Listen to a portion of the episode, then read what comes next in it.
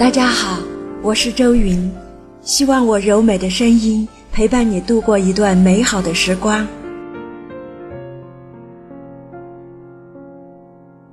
动物界都能给到孩子那种无条件的爱，作为人类的你，作为伟大母亲的你，给到孩子了吗？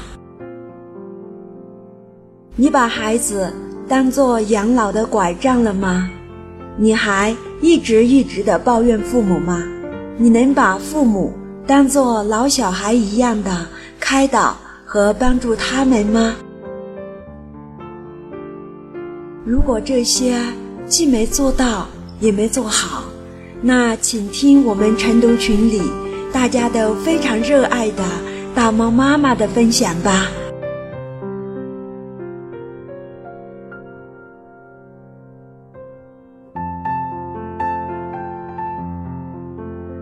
大家好，我是来自青岛的大猫。我今天来给大家分享的一件我自己亲身经历的一件事情，就是我如何看待我对父母的孝顺，以及我如何看待子女对我的孝顺。嗯，我先给大家分享一个小故事吧。这个故事是发生在。呃，青海那里，呃，因为那边是属于缺水的这样的一个省份吧，然后当地居民的水呢，它都是靠当地的驻军用水车从多少公里以外拉过来给当地的老百姓吃或者用。那拉水的水车经常性的走在公路上面，被大牲畜，比方牛啊、马啊拦住呢，讨水喝。有一次，水车照例的被一头老牛拦住了，副驾驶呢就示意驾驶员停下来，因为。按了很长时间的喇叭，这个牛纹丝不动。他的意愿就是：你不给我水，我今天就不走了。副驾驶员呢，就跳下车，用那个葫芦瓢，呃，崴了一瓢水，递给了老牛。那老牛看了看这瓢水，没喝，却向着远方。仰天长叫了一声，哞，划过长空，飘向远方。不多时呢，从远方呢，就听到了踢踏踢踏踢踏踢踏踢踏踢踏的这样的一个清脆的声音，越来越近了。那。我们的武警战士就发现是一头小牛犊。小牛犊看见水之后呢，不管不顾的就把嘴伸到了那个水瓢里，自顾自的喝了个干干净净。这个副驾驶跟驾驶员呢面面相觑，呆住了。这也是他们从来没有遇到过的。那副驾驶就连忙的从水车上又崴了一瓢水，递给了老牛，示意你快喝吧，你的孩子已经喝饱了。但是事实上，老牛看了看这瓢水，没喝，领着小牛慢悠悠的离开了水车队，慢慢的。看到此情此景，副驾驶员跟驾驶员都哭了，因为这是一种怎样的一种舔犊之情，促使着老牛，他要向车队把水要来给小牛喝，而看到小牛喝饱了之后，他可能意识着说：“我不应该喝了。”孩子喝好就足矣，应该是这样的一种心态，促使着老牛带着小牛走了。那么，我当听到这个故事以后，我心里就有一丝问号，就是动物界跟人类有差别吗？老牛有没有想着让小牛养老？老牛有没有想着让小牛孝顺？这是在动物界不可能存在的事情，但是老牛却这么做了。我们都知道，动物界也有部分的一些小动物是有那种呃反哺的这样的一种行为的啊，部分动物，但是大部分是做不到的。我们看见狮子啊、老虎啊、狼啊这些等等，我们所熟知的这些动物。他们都没有这样的一种习惯，就是他们希望自己老了，让小小狼、小狮子以及小老虎来供养他们。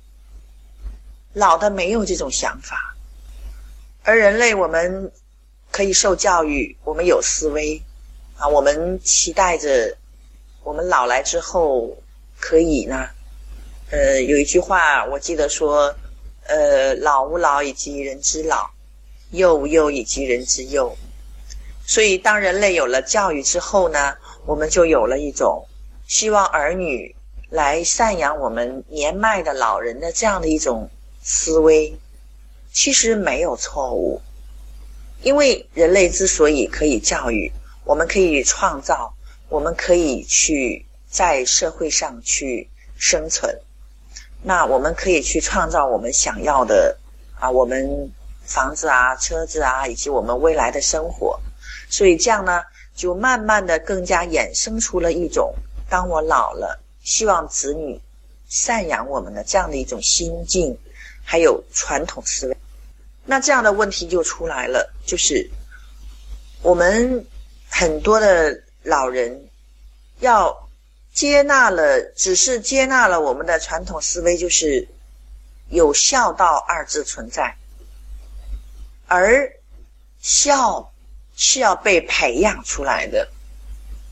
而我们的现在的目前的父亲母亲们，我们自己并不了解如何培养孩子的孝心，而是一味的要求孩子你要孝顺。这对孩子其实是不公平的，因为他没有被教育怎么懂得去孝顺。这个话题延伸到我自己身上，我对我的父母也是这个样子的。扪心自问，我的父亲不是很孝顺。当我的爷爷的死讯来了之后，我的爸爸。却还是默默的没有去买车票去奔丧，而是等着、蹭着，他不积极。当时我们都不知道他是出于一种什么样的心境，我们都不理解。最后他还是很不情愿的买了车票，回到了东北去奔丧。后来有一次，我曾经问过父亲：“我说，老爸，你当时是一种怎样的心境呢？”老爸就诉说起了他对爷爷的愤恨，以及他想起爷爷对他有多少的不公平的一些待遇等等，说了一个下午，我才发现他并未从爷爷那里承袭到。老的对小的其实是心甘情愿去付出的这样的一种心境，而是爷爷更多的要求父亲你要怎样，你必须怎样，以及导致年迈的父亲依然叛逆的不去很情愿的去奔赴爷爷的丧事。所以，当我理解到这一层面之后。对待我的儿子，我就从不跟他讲你必须孝顺。我努力的去陪伴孩子，让他跟我在一起的时候，他很快乐，他很开心，他愿意为我做一些事，甚至于很可能到我年老的时候，他愿意来承担，帮助我去度过老年生活的这样的一种习惯及思维。我觉得自然的孝道应该是这个样子。当我们一味的去要求子女你要听我的，这是老一辈传下来的。对孩子而言，他没有这样的一种环境，没有这样的一种必须接纳的义务。人与人之间，包括父母与子女之间。我们都是平等相处，是诚然，老的可以生出小的，小的生不出老的。但是，老的生儿育女是你自己心甘情愿的事情啊，不是吗？我们生孩子的时候，我们是带着怎样的心境呢？我们是不是生孩子的时候就希望你是我养老的拐棍儿？是这样吗？还是？我愿意有一个小宝宝加入我的生活，让我的生活锦上添花，让我的生活充满乐趣。我们共同去创造，让孩子陪伴我们，我们去陪伴孩子，我们来享受把孩子养育成人的这样的一个快乐的一个过程，甚至于有一些时候是辛劳的一些过程，但是。内心世界非常的快乐。当我们很快乐的做父母，我们就会发现孩子会很快乐的做自己，他也很乐意为你去做一些事情，而不是必须要这么做。当子女心安理得的接受父母的给予、赠予、养育，孩子就不会愧疚。就不会内疚，他就会有极强的自我价值感。当他具有极强的自我价值感，他就会具有极强的创造力。当他具备极强的创造力之后，他也就愿意为给予我们生命的父母去做一些他非常开心、非常高兴的去做的一些事情，而不是。你生了我，我必须要养你，有没有都要养。带着这样的一种匮乏的状态，孩子是没有创造力的。这样的一种亲子关系，这样的一种思维理念，我觉得让我们的父母带着一种开心的心愿去培育孩子，让孩子带着一种。我承袭我父母的优点来到世上，开心过活的这样的一种心境，大家去共同创造。我觉得这个也是非常符合吸引力法则的，而非你要求我，我索取你，一个要索取，一个不愿意被索取，而造成什么？父母诉讼子女。不赡养，诉诸于法院，就不会啦。呃，可能我觉得今天对对这个孝道的事情，我我的理解就只能到现在了。我觉得是不是与传统的观念背逆？是不是大逆不道？但是我发现，当我带着心安理得的观念去接受父母的赠与、馈赠、养育的时候，我倒非常愿意的去帮助父母去做一些他们已经做不到了的事情，这不就是孝吗？这不就是那个结果吗？这不就是老人心心念念要的结果吗？但是这里面没有强迫，没有限制，有的只有快乐的相互给予。我今天的分享就到这里。我是这么想的，我也是这么做的。现在我的亲子关系，包括我与爸妈的关系，正慢慢的步入正轨，步入那个你快乐创造，我快乐给予，你快乐给予，我高兴接纳，我也快乐创造，去开心回馈的这样的一种良性循环里面，大家都不存在，我必须听你的话。你要求的我必须做，我们都不存在这种限制性思维，很开心，特别的开心，所以想跟大家分享到这里。我跟大家说一组数据，我忘记是哪一年了。山东省是儒家思想的发祥地，山东省也是孔府、孔庙。啊，都在这里，都在曲阜嘛，所以是我们以孝道著称的这么一个大省份。但是，呃，我真的不记得是哪一年了。山东省父母诉讼子女不赡养老人的案件居全国首位，这是为什么？我们真的是可以反思一下，这到底是为什么？父母如果不是开心的给予，儿女就不会快乐的给予。我是来自青岛的大猫，很可能今天我大逆不道的分享会引起大家的一些呃反响吧。那我觉得我的结果是好的，我也慢慢的去引导我的父母亲去步向这样的一个思维，慢慢的让他们脱离这样的一些限制性思维。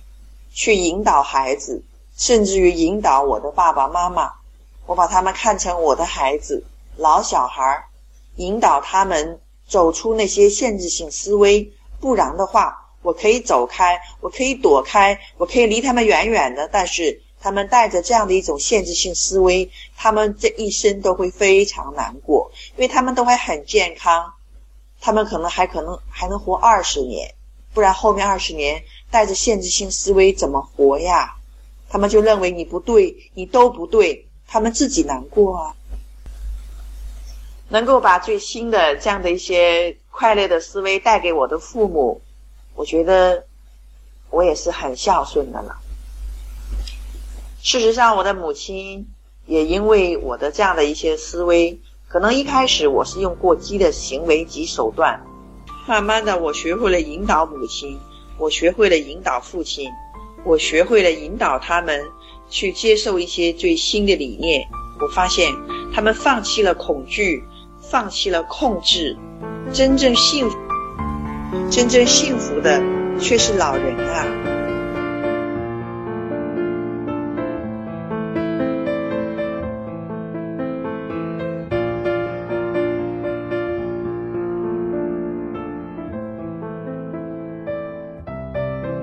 亲爱的朋友，如果你也正被叛逆期孩子不孝的事苦恼着，想进一步的和我们亲爱的大猫妈妈交流的话，那她的 QQ 号是七八六七七幺七四九，七八六七七幺七四九。